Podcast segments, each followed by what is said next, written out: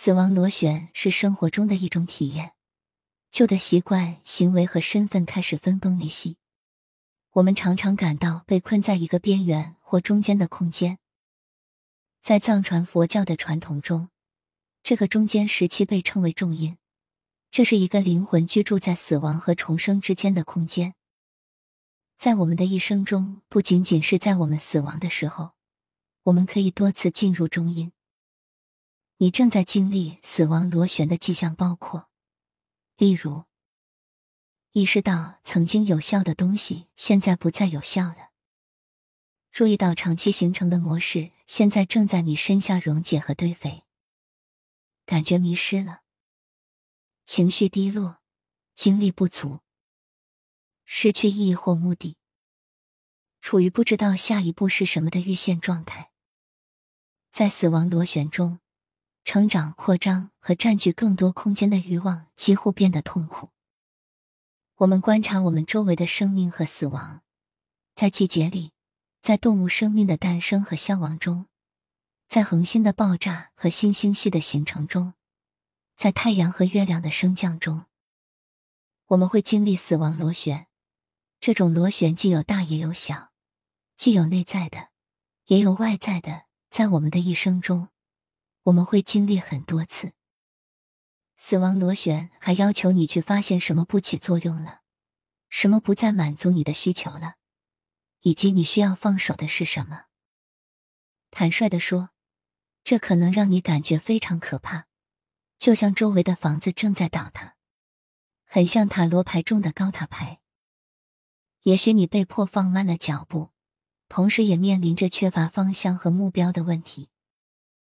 也许这些缺乏方向和目标的问题一直隐藏在阴影中，你还不知道全部情况，也不是很清楚，但你发现缺少了一些东西。你发现自己进入了死亡漩涡，但是你需要扩张、进化、探索新的领域。也许你正在经历的这种迷失、漫无目的、卡壳、搁浅、没有灵感和空虚的感觉危机。这会让你意识到生活的意义和目标是多么重要，他们确实是建立一种满足感、快乐和幸福感的基石。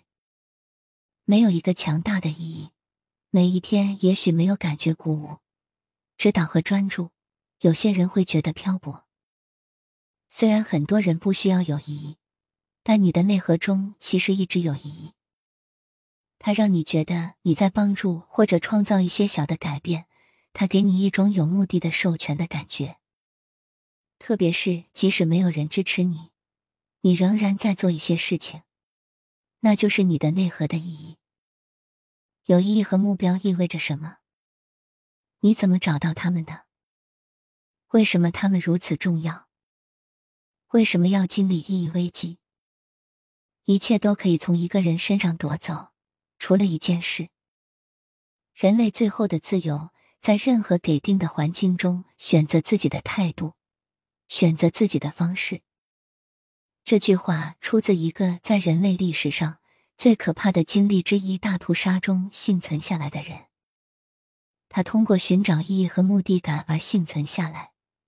这种意义和目的感构建了他自己的心理治疗形式，即在他所占领的死亡集中营中的废弃纸张上的逻辑治疗。如果这不是一场试炼，什么才是？看看你内核的意义。你永远不是没有意义的，就算很多东西看起来没有意义，不用在意它看起来像什么。